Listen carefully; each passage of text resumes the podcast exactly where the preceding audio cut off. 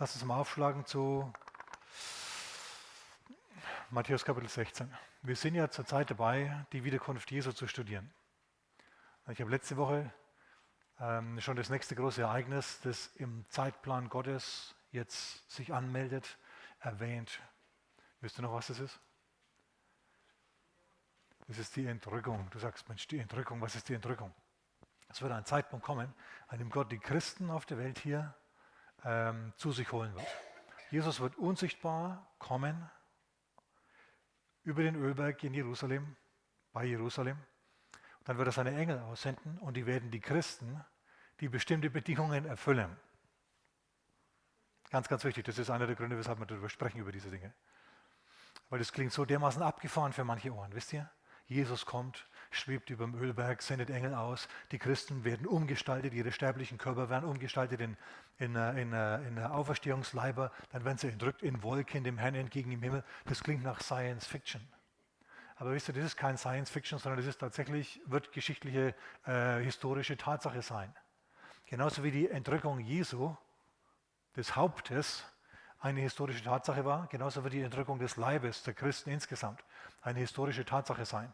Sag, hey, das ist ja voll abgefahren. Ja, sowas passiert auch nicht jeden Tag. Okay, es passiert ziemlich selten. Es ist, passiert auch ziemlich selten, dass jemand einen Stab über das Rote Meer ausstreckt und ein ganzes Volk, 600.000 Menschen, die ihm nachgehen, trockenen Fußes durchs Rote Meer hindurch. Menschen sagen dann, manche sagen dann, ja, Rotes Meer, Kunststück, das war seicht, die konnten durchwarten. Da war nichts. Ich denke mir dann, das ist doch eigenartig. Wenn es so seicht war, wie gibt es das dann, dass die ägyptische Armee da drin ertrunken ist, in diesem seichten Wasser? Also irgendwas stimmt da nicht, versteht ihr? Sind die alle ausgerutscht, waren die alle besoffen oder was ist da los? Nein. Schon nur, weil bestimmte Dinge nicht zu deinem Erlebnishorizont gehören. Du sie noch nicht erlebt hast, heißt nicht, dass es die nicht gibt. Es gibt 10.000 Dinge zwischen Himmel und Erde, von denen du noch überhaupt keinen Schimmer hast. Brauchst du mich jetzt gar nicht so anschauen. Stimmt nämlich. Amen. Okay, ähm, wir haben letzte Woche schon über die Entrückung gesprochen. Die steht erwähnt im äh, ersten Thessalonicher Brief, Kapitel ähm, 4, ab Vers 13 ungefähr, kannst du lesen, da steht, dass wir nicht alle sterben werden, sondern wir werden entrückt werden, umgestaltet werden, in einen Herrlichkeitskörper hineingelangen. Bestimmte Wesensmerkmale, die du jetzt mit dir herumträgst, das Fleisch, deine Faulheit, deinen Geiz, alle diese Dinge. Das ist die Vorfreude, die sich bei jemandem meldet. Die werden aus dir herausgenommen werden und nicht mehr da sein. Die ganze Blindheit und Blödheit, mit der das christliche Geschlecht manchmal geschlagen ist, wird nicht mehr da sein. Du wirst dein Gegenüber anschauen und wirst feststellen, du bist ja so anders. Ja, du bist ein Jesus ähnlich, Herr. Wird eine wunderbare Zeit sein.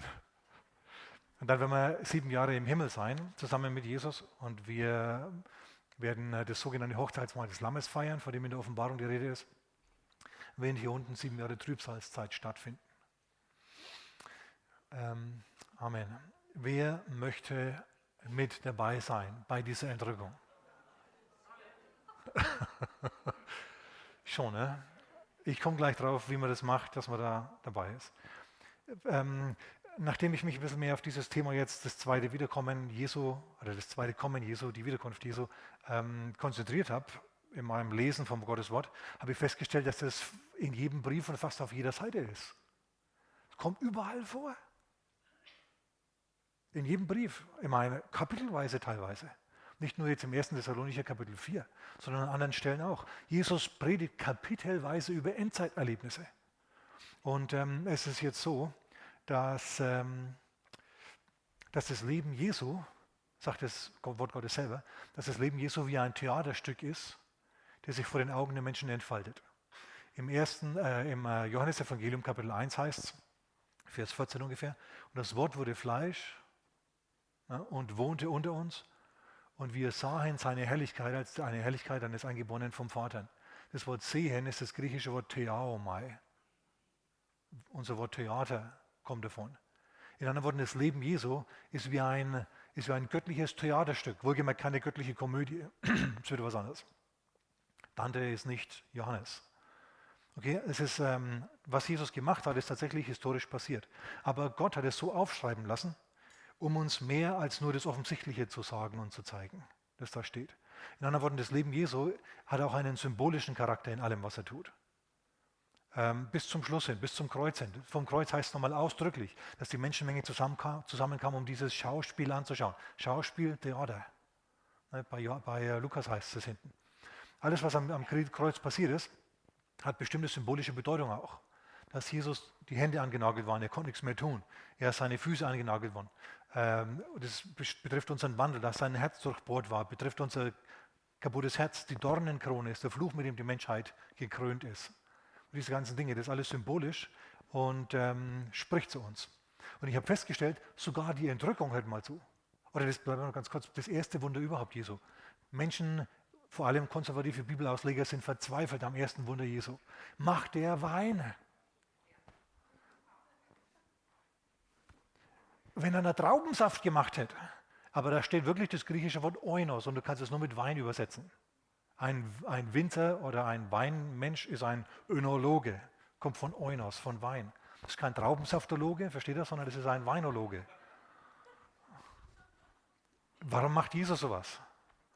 Das ist ganz einfach. Er hat schmutzige Gefäße voll mit schmutzigem Wasser hergenommen. Gefäße voll schmutzigen Wassers. Das Tongefäß bist du.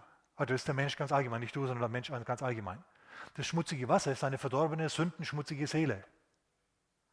Und die Verwandlung ist die neue Geburt. Und jetzt, wenn jemand von dir nimmt, dann muss er wieder ausspucken, nachdem er Zeit mit dir verbracht hat, hoffe ich. Sondern er ist leicht angetüdert von dem, was da so alles an Geist Gottes in dir drin ist. Bei manchen mehr, bei manchen weniger, ich weiß es schon. Deswegen hat Jesus das gemacht. Der Wein spricht von der neuen Geburt. So können wir weitermachen, aber das ist natürlich jetzt zu, zu viel. Ähm, deswegen haben wir jetzt mal aufgeschlagen zum Matthäus Kapitel 16. Nachdem wir es hier nicht allzu eilig haben, mit meiner Auslegung zumindest ich nicht, ja. das habt ihr schon gemerkt, wir sind jetzt mittlerweile bei der zweiten oder zweieinhalbten Botschaft zu diesem Thema. Habe ich mir gedacht, teile ich euch das mit. Und zwar ähm, steht in Matthäus Kapitel 16, also das ist noch weit vor der Endzeitrede, die in Kapitel 24 beginnt spricht Jesus schon über die Endzeit. Und er sagt, ähm, also wir lesen vielleicht in Vers 27, Kapitel 16, 27, der Sohn des Menschen, das ist Jesus, wird kommen in der Herrlichkeit seines Vaters mit seinen Engeln und er wird einem jeden vergelten nach seinem Tun. Jesus spricht hier von seiner Wiederkunft.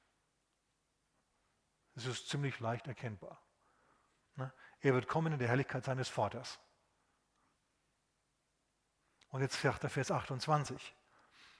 Wahrlich, ich sage euch, es sind einige von denen, die hier stehen, also zu denen er gepredigt hat, die werden den Tod keinesfalls schmecken, bis sie den Sohn des Menschen haben kommen sehen in seinem Reich. Und viele, vor allem liberale Bibelausleger, die sagen jetzt, es ist nicht passiert. Hier hat Jesus geirrt. Denn die sind alle gestorben, die Apostel sind alle eines, eines äh, natürlichen Todes gestorben oder eines unnatürlichen teilweise. Ja, die waren Märtyrer. Und die ganzen Menschen, die damals äh, gelebt haben, die ihn gehört haben, die sind gestorben und haben nicht erlebt, was Jesus hier gesagt hat, dass sie ihn kommen sehen werden in der Herrlichkeit seines Vaters.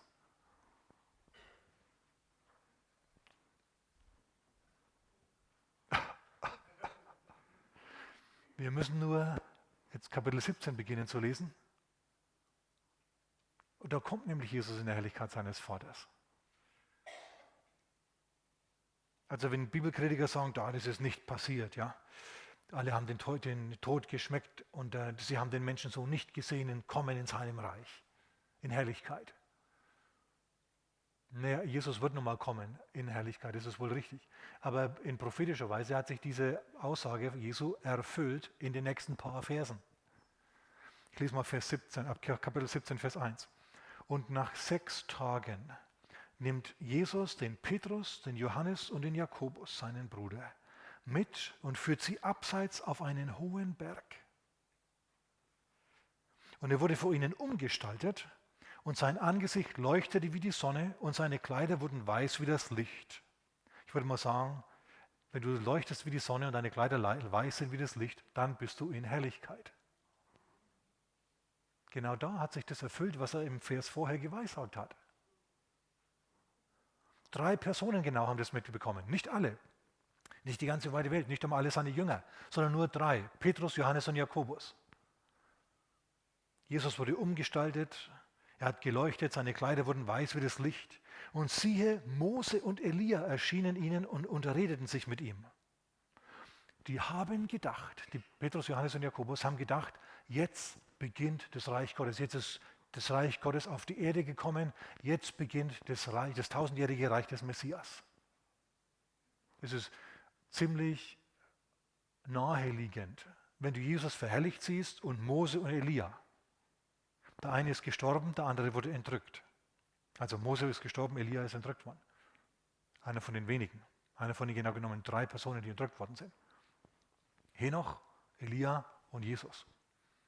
Die kommen und unterreden sich mit Jesus. Die haben gedacht, jetzt geht's los. Jetzt geht's los. Also, was Jesus geweissagt hat, sie werden den Sohn kommen sehen in Kraft. Das hat sich genau da bewahrheitet. Schon bei Gott ist es so, dass das prophetische Wort genauso viel zählt wie die eigentliche Begebenheit. Wenn Gott sagt, er wird was tun, dann ist es für ihn so, als ob es schon passiert wäre. So, wenn Jesus also hier in prophetischer Weise umgestaltet wird, dann greift er lediglich vor aufs tausendjährige Reich. Und ich muss das jetzt noch ein bisschen genauer deuten hier. Zunächst einmal hat es einen ganz praktischen Sinn gehabt, Grund gehabt, dass hier Mose und Elia erschienen sind, denn die haben mit ihm seinen Ausgang in Jerusalem besprochen. Wir wissen, Jesus ist in ein paar Tagen gekreuzigt worden.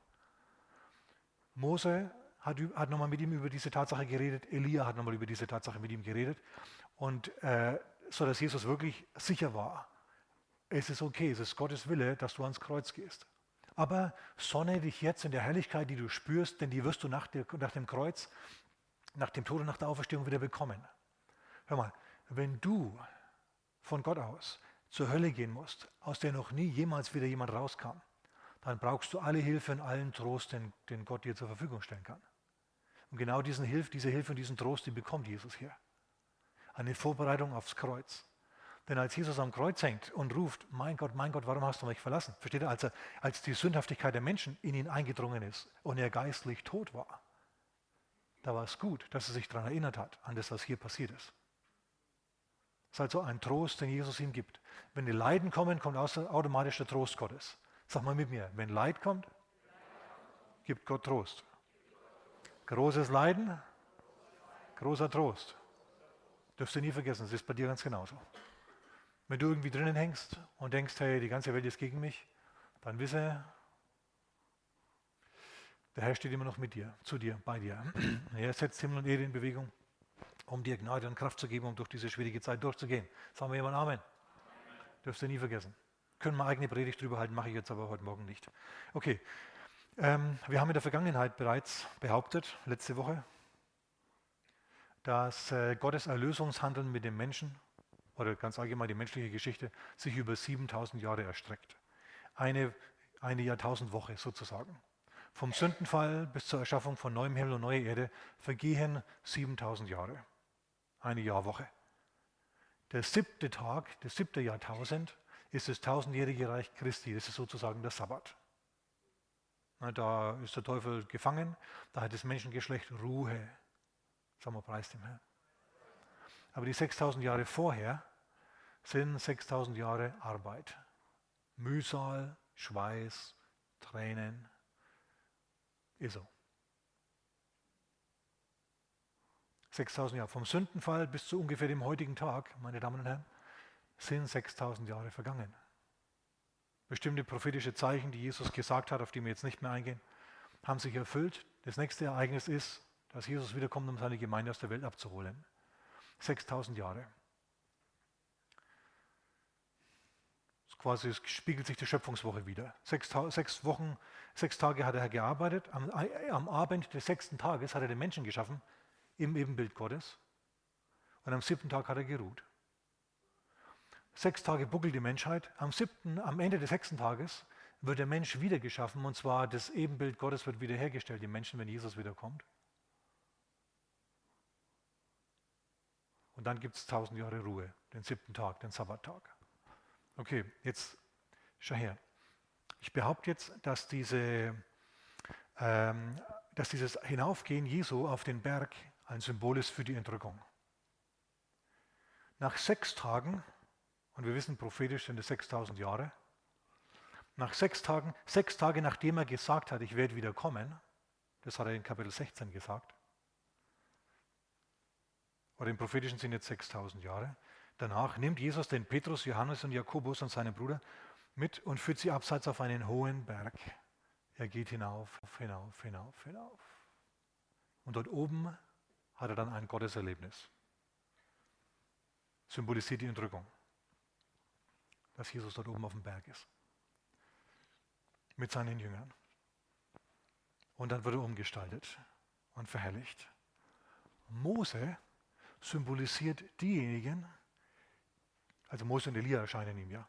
Mose symbolisiert die, die in der Vergangenheit als Christen oder als Gläubige im Alten Testament gestorben sind. Die werden vom Herrn auferweckt von den Toten. Elia ist nie gestorben. Elia ist entrückt worden. Elia symbolisiert die Christen, die entrückt werden. Mose diejenigen, die gestorben sind und auferstehen, wenn Jesus wiederkommt zur Entrückung. Und Elias symbolisiert diejenigen, die entrückt worden sind. Diese beiden begegnen alle beide Jesus und reden mit ihm. Und dieses Gespräch da oben ähm, und dieses Zusammensein, diese Unterredung über den Ausgang in Jerusalem ähm, symbolisiert nichts anderes als die sieben Jahre Hochzeitsmahl des Lammes im Himmel, in der wir lernen werden, wie es sein wird, mal zu herrschen und zu regieren im tausendjährigen Reich, bevor wir wiederkommen. Und die Jünger, die sind mit dabei. Und jetzt ist für uns wichtig, dass nicht alle mit dabei waren, sondern nur Petrus, Johannes und Jakobus. Wir hätten gern, dass alle dabei gewesen wären, sind sie aber nicht. Wer möchte Petrus, Johannes oder Jakobus sein? Wer möchte gerne die Trübsalzeit miterleben und vom Antichristen beherrscht werden? Niemand. Ne? Nur mal, nur mal ein, ein, eine, eine historische Prophetie, sage ich euch ganz kurz. In der Endzeit, heißt im Wort Gottes, wird der europäische Antichrist, also es wird ein europäisches Reich geben, ungefähr mit den Ausmaßen des römischen Reiches.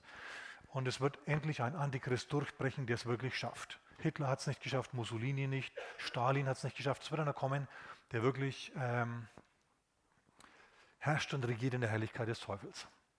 Und der wird kommen und wird Israel erobern und Jerusalem belagern. Also dieser neue Kaiser von Rom wird Jerusalem belagern. Jetzt ist es aber so, dass Jerusalem ja schon mal belagert worden ist. Und zwar im Jahr 70 nach Christus. Ich weiß nicht, ob ihr das wisst. Interessanterweise ist der General, der Jerusalem gerade belagert hat, während er es belagert hat, zum Kaiser in Rom gemacht worden. So dass also der römische Kaiser, ein Antichrist, Jerusalem schon mal belagert hat. Als Vespasian dann gestorben ist, hat sein Sohn beziehungsweise bevor er gestorben ist, als er Kaiser geworden ist, hat er seinen Sohn zum Befehlshaber gemacht und sein Sohn Titus hat ähm, Jerusalem weiter belagert. Als Vespasian gestorben ist, ratet mal, wer Kaiser geworden ist. Titus, der Mann, der belagert hat. Also zweimal hat der Kaiser von Rom Jerusalem belagert. Titus und Vespasian zur selben Zeit. Das wird sich wiederholen in der Endzeit, in der der Kaiser von Rom, der Antichrist diesmal, Jerusalem belagern wird dass es zwei Generäle waren, die Kaiser geworden sind, bedeutet, dass es wirklich, wirklich passieren wird. Es ist eher eine Weisung jetzt für Israel. Muss uns jetzt nicht so sehr kümmern, denn wir werden, wollen, sind in Jesu Namen mit dabei, wenn der Herr die Christen entrückt. Ich lese euch vielleicht noch mal ganz kurz Lukas vor, Kapitel 21. Lukas Kapitel 21. Jesus spricht über die Endzeitdinge und er schließt dann mit folgenden Worten.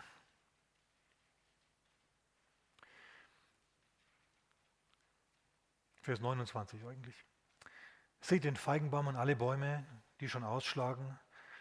Wenn die ausschlagen, so erkennt ihr von selbst, dass der Sommer schon nahe ist. Wenn also die Dinge beginnen zu passieren, von denen Jesus gesprochen hat, dann wisst ihr, es ist langsam soweit. Die Wehen nehmen zu, wir wissen das, Kriege werden immer schlimmer. Kriege waren in der Vergangenheit schon schlimm, aber jetzt mit den technischen Möglichkeiten der Moderne ist, sind die noch wesentlich schlimmer. Die, die äh, Wehen nehmen zu. Und das ist ein Zeichen. Und Jesus sagt dann weiter, Himmel und Erde werden vergehen, meine Worte aber werden nicht vergehen. Und jetzt gibt er bereits eine Warnung. Er sagt in Vers 34, hütet euch aber, dass eure Herzen nicht beschwert werden von Völlerei und Trunkenheit und Lebenssorgen und jener Tag, der Tag der Wiederkunft, plötzlich über euch hereinbricht. Okay, Völlerei ist Essen, aber nicht einfach nur Essen, sondern zu viel Essen. Trunkenheit ist Trinken, aber nicht nur trinken, sondern zu viel trinken. Tja, ähm, manche Christen sind verwirrt, wenn sie lesen, dass wir ähm, das Fleisch verneinen sollen und verleugnen sollen und geistlich wandeln sollen, dann hört sich das irgendwie nach Askese an. Na, also ich weiß nicht, ob du, das schon mal, ob du das schon mal gelesen hast, du denkst, der Mensch, da dürfen wir ja gar nichts mehr. Aber das stimmt so nicht. Du darfst alles noch, bloß halt nicht übertreiben. Und Paulus sagt extra, ist es mir alles erlaubt, nur es soll mich nichts gefangen nehmen. Und äh, essen musste, das ist ganz klar, und trinken musste. Aber es ist eine Sache zu essen und es ist andere, eine andere Sache, Völlerei zu betreiben. Zu viel zu essen, die Gedanken nur ums Essen kreisen zu lassen, zu viel zu trinken, am Abend, den Abend zu beginnen mit einem Glas Wein.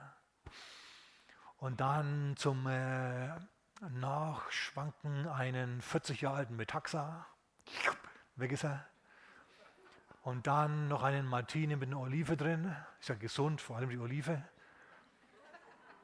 Und dann nochmal Bier zum Nachspülen, versteht er? Und dann und so weiter und das den ganzen Abend. Und irgendwann gehst du dann mit leichter Schlagseite, nicht wirklich besoffen, weil du bist es ja gewöhnt. Ja, gehst du ins Bett und dann denkst du dir, ach nee, ich schaue jetzt doch noch den Spätwestern an. Und in dem trinken die alle Whisky, ne, schlappst du nochmal in den Keller und holst dir nochmal guten alten Bourbon, ja. Trinkst dann auch nochmal eine halbe Flasche und dann gehst du endlich ins Bett. Das sind dann deine Prioritäten verschoben. Merkst du das? Also ich hoffe, dass ich das jetzt ein bisschen rübergebracht habe. Du sollst dein Leben schon genießen, ja, aber wisst ihr, alles mit Maß und Ziel. Und die Natur ist so angelegt, dass sich das recht. Ich sage, Gott vergibt, aber die Natur vergibt nichts. Ist dir das bewusst? Wenn du beschließt, hey, ist mir doch egal, die Gesetze der Schwerkraft ignoriere ich jetzt, und du hechtest vom Balkon, du kannst nicht damit rechnen, dass das bei der Beton dir unten vergibt, ja? Das wird er nicht machen. Du wirst mit einer Torheit weiterleben müssen. Sagst, au, stehst auf und sagst, Mensch, ich springe nie mehr aus dem dritten Stock vom Balkon. Gehst weg und hast einen Muskelkater oder hast Prellungen. oder Schlimmeres. Wo war ich hier? Ich habe jetzt abgelenkt. Völlerei und Trunkenheit. Okay, du darfst alles nur halt mit Maß und Ziel. Okay? Du kannst alles machen, nur beherrsch dich. Und vor allem vergesst den Herrn nicht. Übrigens, ich fand das ganz interessant. Da steht nicht nur Völlerei, zu viel essen und zu viel trinken, sondern da steht auch Lebenssorgen. Lebenssorgen. Lebenssorgen ist was, was dich vom Herrn trennen kann, was deine Aufmerksamkeit von Gott wegziehen kann. Und ich meine, wir wissen alle, denke ich, was Lebenssorgen sind. Ja, wo soll das nächste Essen herkommen? Ich brauche diesen Geschäftsabschluss. Und äh, oder vielleicht dann eher die Luxussorgen. Mensch, jetzt habe ich mir das rote Auto gekauft, ich wollte aber eigentlich das gelbe. Und so denkst du die ganze Zeit drüber nach und trittst dich in den Hintern, weil du das falsche Auto gekauft hast. Bist ständig abgelenkt mit weltlichen Dingen und, denkst nie mehr groß an Gott. Das ist nicht so gut. In dem Fall, wenn du also nur noch an weltliche Dinge denkst und Gott keinen Raum mehr einräumst, dann wird dieser Tag wie ein Fallstrick kommen. Ein Fallstrick, den sieht man nicht. Ein Fallstrick ist auf dem Boden so verborgen, dass du ihn nicht siehst. Du läufst vor dich hin und im nächsten Moment liegst du auf der Nase. Du hast nicht damit gerechnet. Aber schau mal. Es steht zwar in der Bibel drinnen, dass Jesus sagte selber, dass weder Tag noch Stunde bekannt sind, wann die Entrückung kommt und wann Jesus wiederkommt, sichtbar für alle Menschen. Er kommt ja zweimal. Einmal für die Christen unsichtbar, sieben Jahre später für den Rest der Menschheit sichtbar. Okay. Ähm, Jesus sagt, wir wissen weder den Tag noch die Stunde, wohl, wohl. Aber möglicherweise ist es nur jetzt. dass wir das nicht wissen. Vielleicht offenbart der Vater das dem Sohn und der Sohn offenbart es dann natürlich seinem Leib durch den Heiligen Geist. Woher, warum denke ich das? Als Elia entrückt wurde, wussten die Prophetenschüler, die Bibelschüler der damaligen Zeit, wussten das. Und Elisa, der Diener Elias, wusste das auch. Als sie umhergewandert sind, von einer Bibelschule zur anderen, von einer Stadt zur nächsten, sind die nämlich gekommen, die Bibelschüler, und haben gesagt, hey, weißt du, dass der Herr deinen, deinen, deinen, deinen Meister, den, deinen Herrn, ja, also Elia, von einem, über deinen Kopf hinweg wegnehmen wird? In anderen Worten, dass er entrückt werden wird. Ja, das weiß ich, sei ruhig. Und das hat er nicht nur an einer Stadt, in einer Stadt, sondern in jeder Stadt gehört. Die Prophetenschüler, also die Bibelschüler, die wussten also, dass Elia entrückt wird. Elisa wusste das auch. Und als es dann soweit war, war es keine allzu große Überraschung. Wenn Elia das wusste, und Elia ist ein Symbol für die Christen, die entrückt werden, wisst ihr was, dann denke ich mir mal, dass das auch uns mitgeteilt wird. Dass wir eine Ahnung haben, dass es irgendwie in der Luft ist, dass der Herr jetzt bald kommt. Dass man darüber spricht, über die Tatsache, dass der Herr bald kommt. Dass den Menschen, den Christen jetzt nochmal die Gelegenheit gegeben wird, sich innerlich und äußerlich vorzubereiten auf diesen Moment, äh, wenn der Herr kommt. Denn er kann jederzeit wiederkommen. Die alle, alle, alle Weissagungen, die notwendig sind, sind erfüllt. Alle Zeichen sind erfüllt. Es ist nichts mehr, steht nichts mehr. Zwischen, oder das bekannt wäre, ja, zwischen der Erfüllung dieser Weissagung und, und äh, überhaupt halt. Amen. Okay. Er wird über alle kommen, die auf dem ganzen Boden, Erdboden ansässig sind. Also manche Menschen werden, würden sich sehr wundern, dass Jesus jetzt gekommen ist. Manche werden aber bereit sein, wenn der Bräutigam kommt. Die werden eine Stimme hören. Der Bräutigam kommt, macht das, Tür, das Tor auf. Und dann sind diejenigen, die gewartet haben, vorbereitet. Und die anderen nicht. Und ich lese jetzt nochmal für 36. Wacht nun und betet zu aller Zeit, dass ihr imstande seid, diesem allen, was geschehen soll, zu entfliehen und vor dem Sohn des Menschen zu stehen. Okay, zwei Dinge sind notwendig, zu wachen und zu beten. okay, wachen bedeutet nicht Tag und Nacht wach zu sein und wirklich zu warten, sondern zu wachen bedeutet, naja, zu denken, zu glauben und zu wissen, dass der Herr bald kommt und innerlich und äußerlich darauf vorbereitet sein. Jemand, der wacht, ist einer und weiß, dass, es gleich, dass er gleich weggehen muss oder möglicherweise weggehen wird. Jemand kommt bald, Jetzt, jemand hat sich angekündigt und es gibt, geht auf eine Wanderung. Eine solche Person, die äh, legt sich nicht ins Bett und schläft, sondern die hat ihre Wanderschuhe angezogen, sitzt auf der Couch, stößt vielleicht vor sich hin, aber ist so, so gesehen immer bereit. Du machst dich selber bereit, indem du ein geistliches Leben hast. Du betest jeden Tag, du liest jeden Tag das Wort Gottes, unterhältst dich jeden Tag mit Gott. Du erlaubst der Welt nicht, dich völlig einzufangen und dich wegzuwehen. Denn das will die Welt nämlich machen mit dir. Die will dich einfangen und wegwehen wie ein Tumbleweed, wie sagt man da? Kennt ihr diese, dieses Gestrüpp in der Wüste?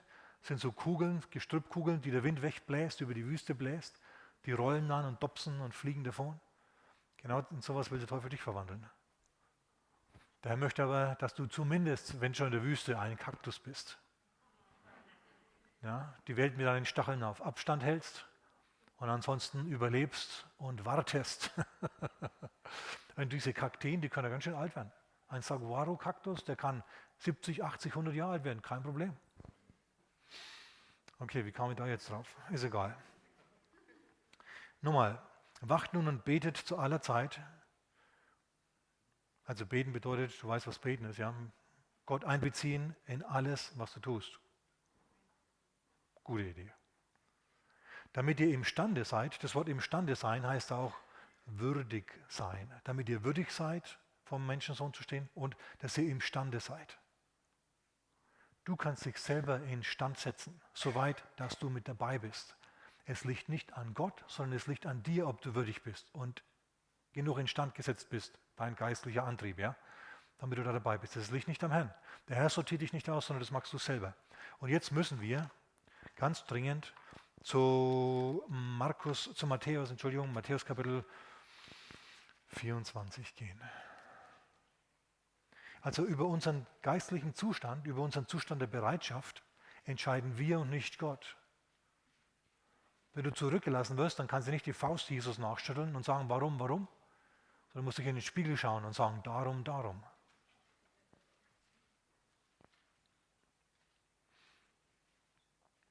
Wir sind jetzt in Matthäus Kapitel 24. Und ich lese da einmal ein wenig.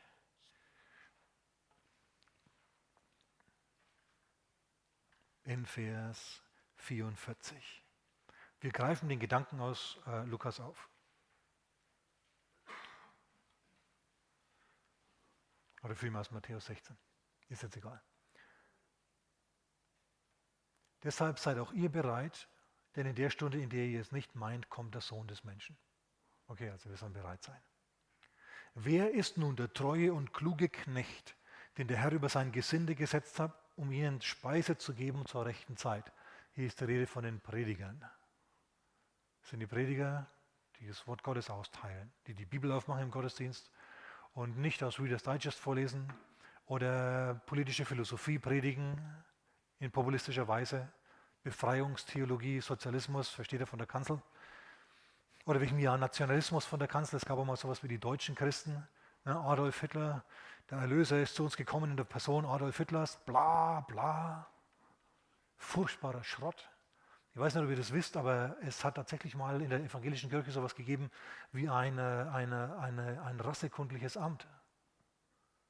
Da erinnert man sich heute nicht mehr so gern dran. Heute andererseits ist es so, dass man Homosexuelle ordiniert und die dann zusammen äh, paarweise im Pfarrhaus leben lässt. Das ist genauso unmöglich. Danke für das donnernde Amen, aber das stimmt wirklich. Schon große, große äh, Denominationen, die äh, fließen immer ein bisschen mit dem Zeitgeist und deswegen muss man denen ein bisschen misstrauen. Wir müssen immer, wenn wir das Wort Gottes hören, das Wort Gottes, also wenn wir äh, uns um Gott kümmern, müssen wir hören, was Gott zu sagen hat und dazu müssen wir die Bibel aufmachen. Und wenn wir sie offen haben, hört mal, dann dürfen wir nicht hineinlesen, was wir gern lesen würden, sondern müssen wir herauslesen, was drin steht. Und manche Sachen, die sind nicht so super, wenn man sie mal liest. Also, manche Sachen sind ziemlich der Hammer für humanistische Ohren. Und wir sind ja alle recht humanistisch geprägt. Ja, niemanden, muten niemandem mehr Härten zu, schon gleich gar nicht uns selber. Da ist der Herr ganz anders da. Nun gut, ich lese hier mal ein bisschen vor. Er, spricht, er wendet sich halt zunächst einmal an die Prediger. Und vielleicht hört diese Botschaft ja ein Prediger irgendwo Land auf oder Land ab. Der Herr sagt folgendes zu den Predigern. Wer ist nun der treue und kluge Knecht, den sein Herr über das Gesinde gesetzt hat, um ihnen die Speise zu geben zur rechten Zeit? Die rechte Zeit ist zum Beispiel Sonntagmorgen im Gottesdienst. Glückselig jener Knecht, den sein Herr, wenn er kommt, bei solchem Tun finden wird, wenn er das Wort Gottes aufmacht und aus dem Wort Gottes predigt. Wahrlich, ich sage, ich sage euch, er wird ihn über seine ganze Habe setzen. Hey, cool. Bin ich schon gespannt, wie das sein wird. Wenn aber jener als böser Knecht in seinem Herzen sagt, hört mal zu, das Herz ist dort, wo die Überzeugungen sind, die Gesinnung daheim ist. Gedanken kommen und gehen, Gesinnungen sind wie Bäume, die bleiben stehen und bringen ihre Frucht. Wenn aber jener als böser Knecht in seinem Herzen sagt, mein Herr lässt auf sich warten, hört mal, wenn der sagt, hey, das zweite Kommen, kannst du vergessen. Und das ist die Haltung der meisten Denominationen, also Mainline-Denominationen. Die haben das zweite Kommen Jesu vergeistlicht. Ach, und Jesus sagt, es ist ein Zeichen, die Verleugnung des zweiten Kommens, das Niedrighalten der Tatsache des zweiten Kommens ist ein Zeichen, ja, dass äh, es schon immer so gut ist. Mein Herr lässt auf sich warten und er fängt an, seine Mitknechte zu schlagen und isst und trinkt mit den Betrunkenen. Das ist jetzt die Völlerei und die Trunkenheit, von der wir schon mal gelesen haben heute. Also Essen ist okay, ja, aber zu viel ist nicht gut. Trinken ist auch okay, aber betrunken sein mit den Trunkenen, das heißt mit den gewohnheitsmäßig Besoffenen, ist schlecht. In anderen Worten, es ist ein Prediger, der sich verhält wie die Welt. Wo kein Unterschied mehr ist zwischen ihm und der Welt. Und anfängt seine Mitknechte zu schlagen. Vielleicht schlägt er seine buchstäblich mit Fäusten, das wäre ein bisschen übertrieben, zumindest in unserer Zeit. Aber vielleicht schlägt es er mit Worten. Vielleicht erzählt er über jeden, den er kennt, jeden Prediger, der ein bisschen mehr hermacht als er selber, schlechte Dinge. Vielleicht macht er jeden nieder. Vielleicht ist er stinkefreundlich ins Gesicht, aber sticht mit spitzen Messern von hinten. Was passiert mit so einem, der also weltlich lebt und wirklich eigentlich mehr die Natur des Teufels aus sich heraus lässt als die Natur Jesu? Was passiert mit dem? Was passiert mit einem, einem Prediger, einem nicht nur Christen, sondern einem Prediger, der so ist? So wird der Herr dieses Knechtes kommen an einem Tag, an dem er es nicht erwartet und in einer Stunde, die er nicht weiß. Also wenn der böse Knecht es nicht weiß, kann es dann sein, dass der gute Knecht es weiß. Nur, nur so zum gedanklichen, zur Anregung. So würde er es nicht erwarten und in einer Stunde, in der er es nicht weiß. Ja, warum? Er hat kein geistliches Leben, er hat keine geistlichen Interessen. Der lebt, versteht er, man trifft ihn im Hurenhaus. Zusammen mit seinen Ältesten. Ja, Karl Ferdinand, was magst denn du hier? Naja, wir reden nicht drüber, was wir hier machen. Versteht das so Zeugs? Du sagst, sowas gibt es nicht dann bist du noch nicht lang Christ. So, es gibt schon. Allerdings ähm, müssen solche Prediger dann halt mit Vers 50 leben, mit Vers 51. Was passiert mit so einem Prediger? Der Herr wird kommen und ihn entzwei schneiden. Das ist jetzt nicht unbedingt was, was man mit Jesus in Verbindung bringt. Aber er steht trotzdem da. Und er wird ihm sein Teil setzen bei den Heuchlern. Da wird Weinen und Zähneknirschen sein. In anderen Worten, der wird behandelt wie ein Ungläubiger. Wird rausgeworfen werden, wird verloren sein, obwohl er den Namen Jesu im Mund geführt hat, obwohl er recht fromm getan hat manchmal, war er trotzdem nachweislich ähm, anders. War betrunken, hat geföllert und verschiedene dieser anderen Dinge getan, hat gelebt wie die Welt. Nicht gut. Dann wird Weinen und Zähneknirschen sein. Jemand hat mal geschrieben, Weinen bezieht sich auf die seelischen Leiden. Zähnen, Zähneknirschen auf die körperlichen Leiden. Das ist eine Situation, die die Hölle beschreibt. Heulen und Zähneknirschen, innere Leiden und äußere Leiden. Seelische Leiden, nämlich Mensch hätte ich nur. Und Zähneknirschen für die körperlichen Leiden, die es da auch noch gibt. Okay, ich denke, ich gehe nochmal schnell rüber zu mm, Lukas Kapitel 12. Da steht mehr oder weniger dasselbe, aber mit noch ein paar anderen Punkten. Wir lesen es auch nochmal.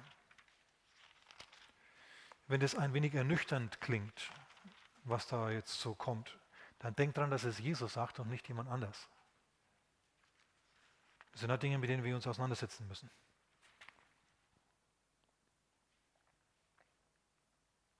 Jesus sagt in Vers 35, Kapitel Lukas 12, 35, eure Lenden sollen umgürtet sein. Das war damals, wie wenn ich heute zu euch sagen würde, eure Schuhe an euren Füßen sollen Wanderschuhe sein. Dann wissen wir, ah ja, das ist, ich soll mich bereit machen zu gehen. Die haben sich damals umgürtet, wenn sie losgezogen sind, die Juden. Und die Lampen sollen brennend sein. Die Lampen, die brennend sein sollen, ist ein geistliches Leben. Okay, du sollst einfach ein tatsächliches geistliches Leben haben, mit Gottesdienstbesuch, mit Bibellesen, mit Gebet für dich selber und mit dem Bestreben natürlich, es dann auch zu tun, was du liest und hörst. Sagen wir jemand Amen. Weil lesen kann jeder, wisst ihr? Bibellesen ist kein Kunststück. Sogar Pharisäer und Sadduzäer haben die Bibel genau gekannt. Aber deswegen war Jesus nicht beeindruckt von ihnen. Er war von denen beeindruckt, die es getan haben. Und es ist schon klar, dass jeder da auf einem unterschiedlichen Erkenntnisstand ist, völlig klar. Und manche von uns können auch, auch aus ihrer Haut nicht raus. Ist mir auch völlig klar.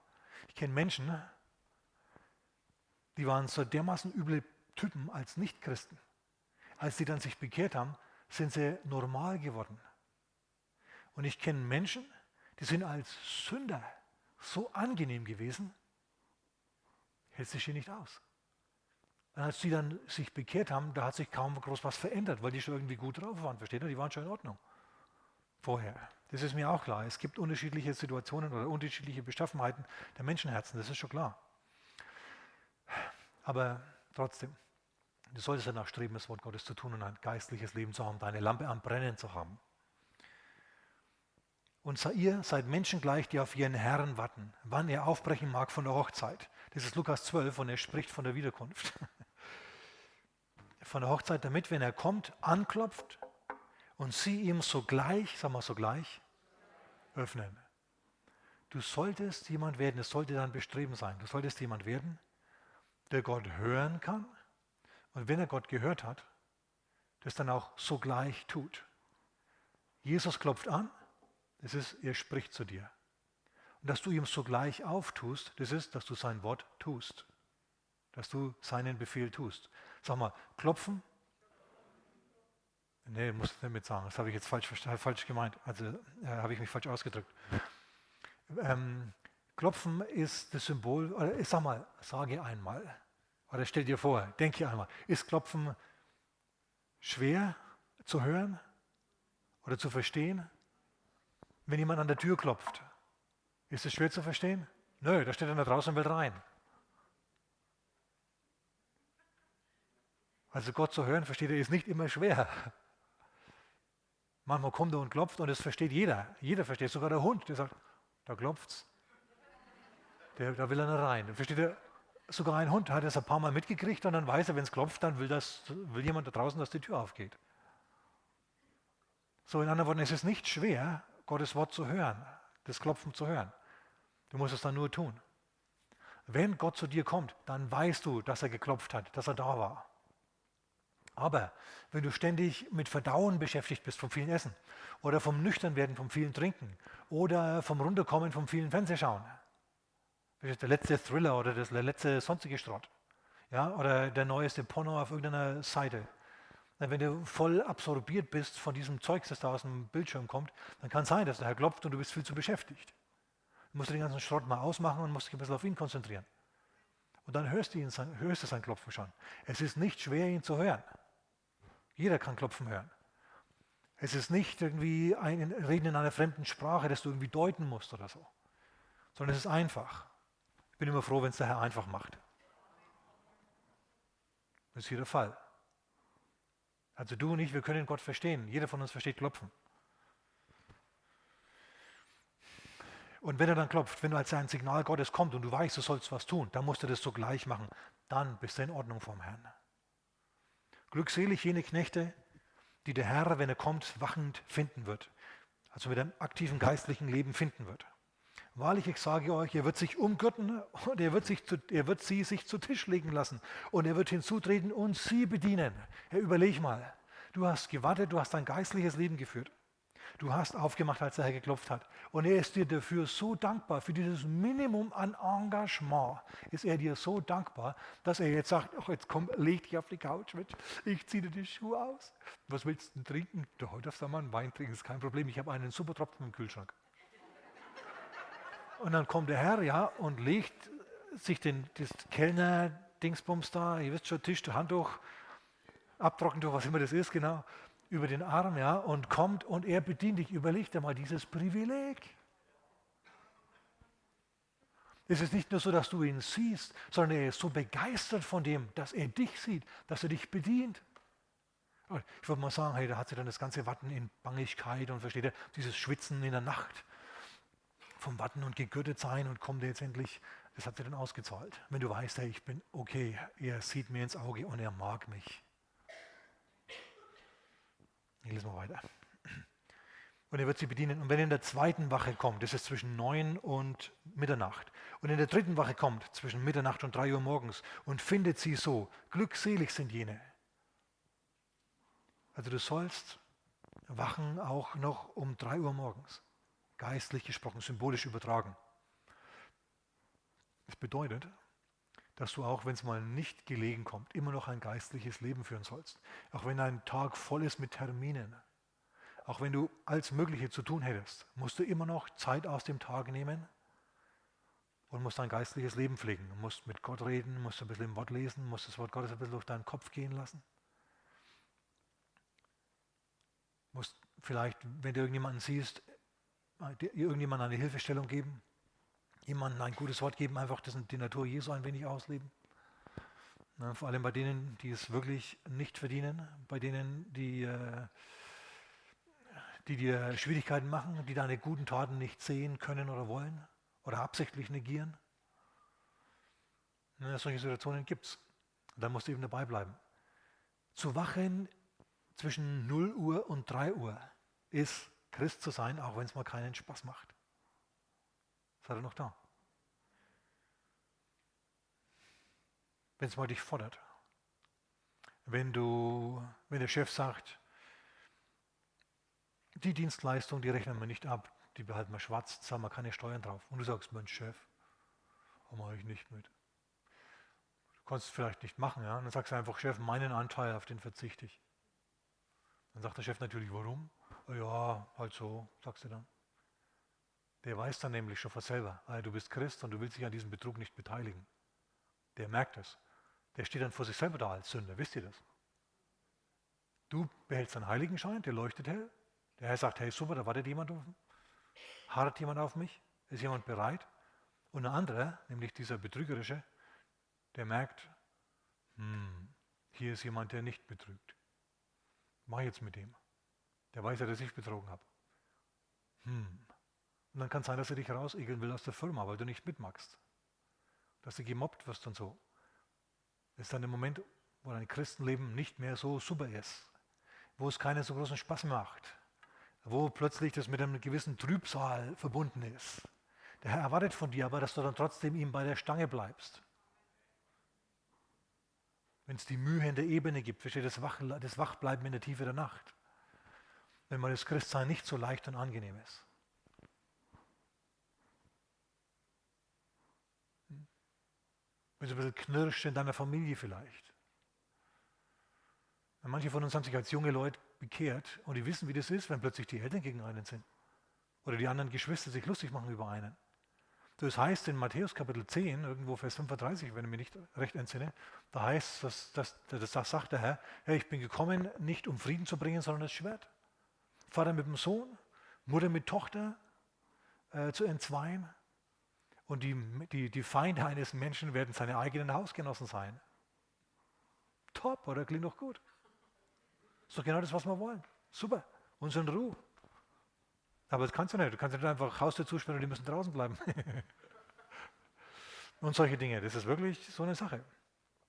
Dann auch ein lebendiges Christentum praktizieren, wenn es mal nicht leicht ist. Das ist das, was der Herr von dir erwartet. Wenn du äh, allerdings mitmachst, auf der Betriebsfeier sind alle leicht angetüdert schon, ja. Und du auch, weil du bist ja ganz Spielverderber. Du willst die Leute gewinnen und du denkst, das, macht man, das machst du dadurch, ja, dass du ihnen gleich wirst, dass du dich besäufst mit ihnen. Hallo? Und hinterher gehen sie dann noch ähm, ins Pornokino oder in so einem Dingsbum, in einem Nachtclub, wie wird ein Stripschuppen oder so. Und du gehst mit, weil dort drin gibt es ja auch Verlorene.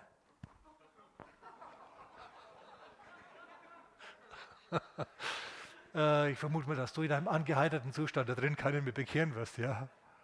Im Gegenteil, wahrscheinlich wirst du noch die letzten paar Kröten aus deinem Geldbeutel verlieren. Weil das Zeug da drinnen, ja, habe ich gehört, teuer ist. Geht von den Getränken an bis zum Rest. Wo waren wir?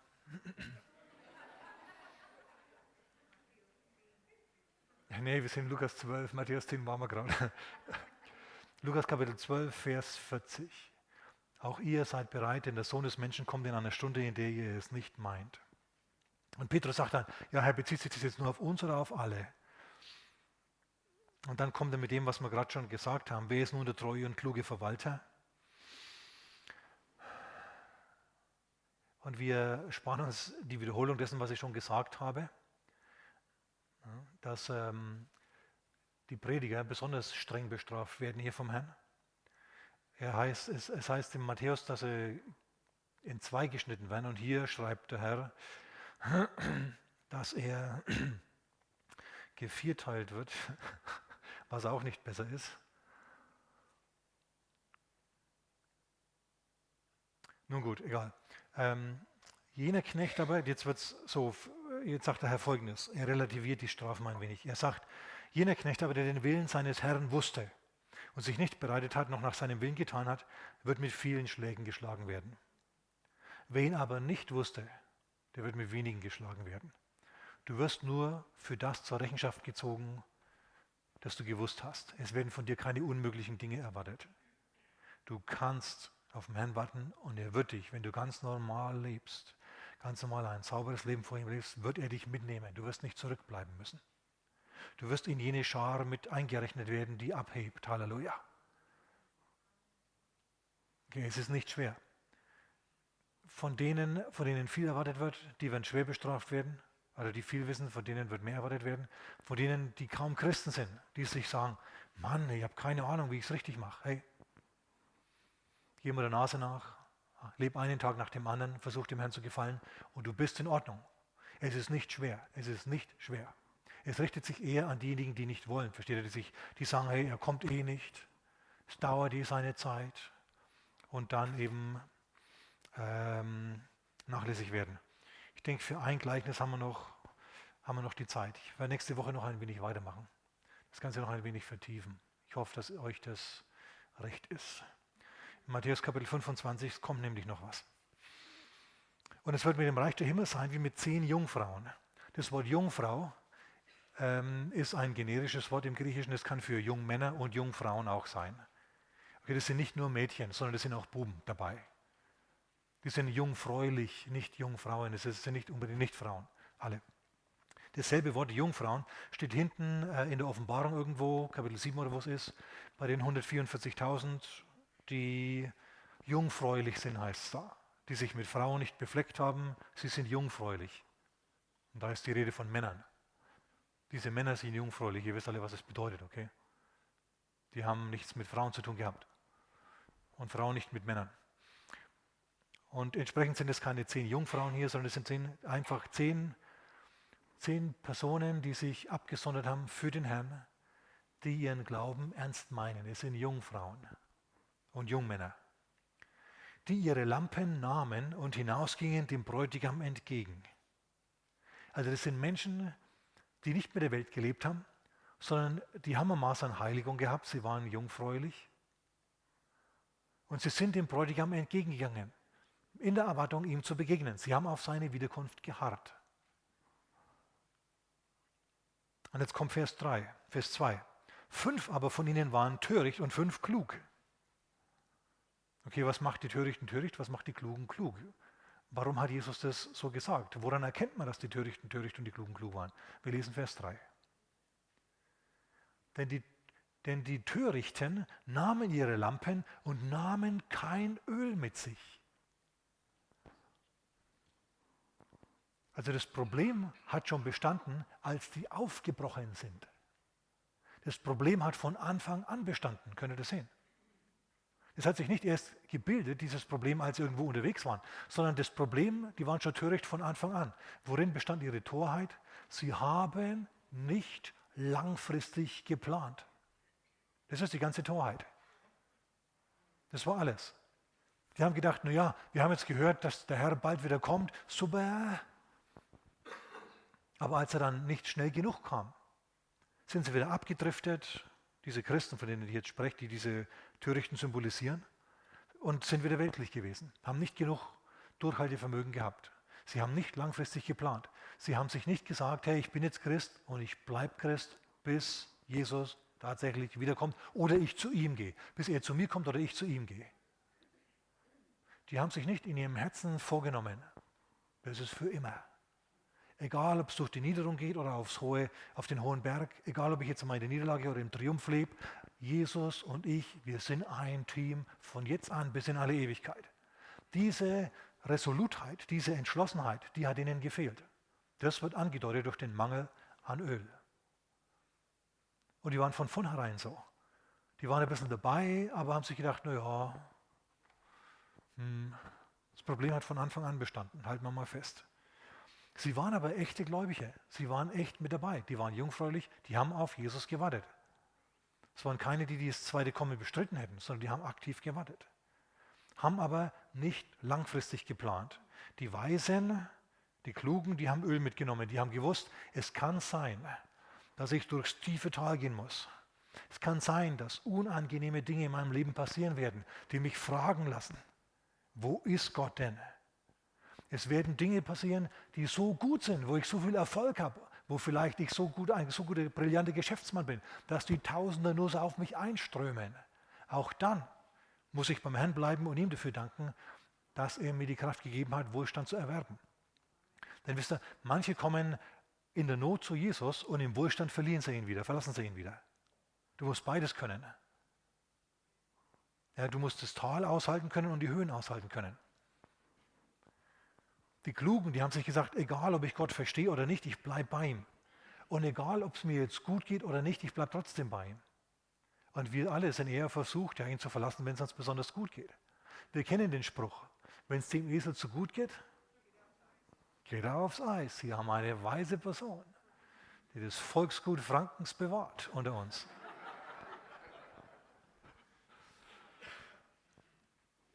Das ist das langfristige Denken und Planen. Ja? Und jetzt schaut mal. Der Bräutigam ließ auf sich warten. Vers äh, 5. Und alle, sag mal alle, wurden schläfrig und schliefen ein. Alle, alle, sogar diejenigen, die genug Öl hatten. Es gab den Zeitpunkt, wo sie schlafwandlerisch durch ihr Christenleben gewandelt sind und nicht wirklich super wach waren. Aber plötzlich hat sich was breit gemacht. Ein Klopfen ist gehört worden, ein Ruf ist erschallt. Der Bräutigam kommt. Und alle haben das gehört, die Törichten und die Klugen. Und dann kam allerdings die Stunde des Erwachens. Die Törichten haben gesagt, gebt uns von eurem Öl, denn unsere Lampen erlöschen. Die Klugen aber antworteten und sagten, nö, machen wir nicht, damit es nicht für, für uns und euch nicht ausreiche. Es zeigt mir was. Wir können füreinander beten. Wir können ein Maß von Öl, versteht ihr, dem anderen rüberschütten. Aber in letzter Konsequenz, hör mal gut zu, in letzter Konsequenz stehst du allein für dich vor Gott. Und ich auch. Es ist nur Gott und du. Es wird der Zeitpunkt kommen, wo andere kein Öl mehr für dich haben, wo andere nicht mehr für dich beten können und du kommst durch, sondern wo es nur noch du und Gott ist. Egal wie groß dein Unterstützungsnetzwerk ist oder sonst was. Es wird ein Moment kommen, wo es nur noch du und Gott ist, wo dir kein anderer Mensch mehr helfen kann. Du wirst für dich allein vor dem Richterstuhl Gottes stehen und kein anderer wird neben dir stehen. Nur du wirst verurteilt werden oder belohnt werden, je nachdem. Und niemand anders wird da sein.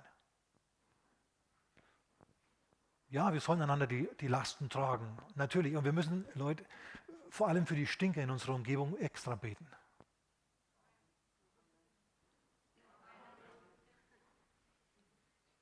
und auch für diejenigen, bei denen es gut läuft. Damit die noch besser drauf kommen und der Herr so richtig durchstarten kann mit ihnen. Aber in letzter Konsequenz können wir machen, was wir, was wir wollen. Ja? Wir können nur so und so viel beten und dann muss der andere irgendwie selber in die Gänge kommen. Du kannst dein Schaf nur auf die Wiese stellen. Du kannst nicht zum Fressen zwingen. Okay. Okay, es kommt also der Moment, wo nur du eben vor Gott stehst und du entweder Öl hast oder nicht hast. Das wird dann der Herr ähm, beschließen. Als sie aber hingingen, um zu kaufen, kam der Bräutigam und die bereit waren, gingen mit ihm hinein zur Hochzeit. Die sind mit ihm entrückt worden zum Hochzeitsmahl des Lammes. Und die anderen, die kein geistliches Leben hatten, denen das Öl ausgegangen ist, die weltlich gelebt haben, ja, die äh, Dinge getan haben, die Jesu nicht würdig waren, die kein geistliches Leben mehr hatten, die sind draußen geblieben. So wacht nun, sagt Jesus uns, das steht wirklich der Vers 13. So wacht nun, denn ihr wisst weder den Tag noch die Stunde. Und wachen tun wir, wie wir genau, hundertprozentig genau wachen, schauen wir uns nächste Woche an.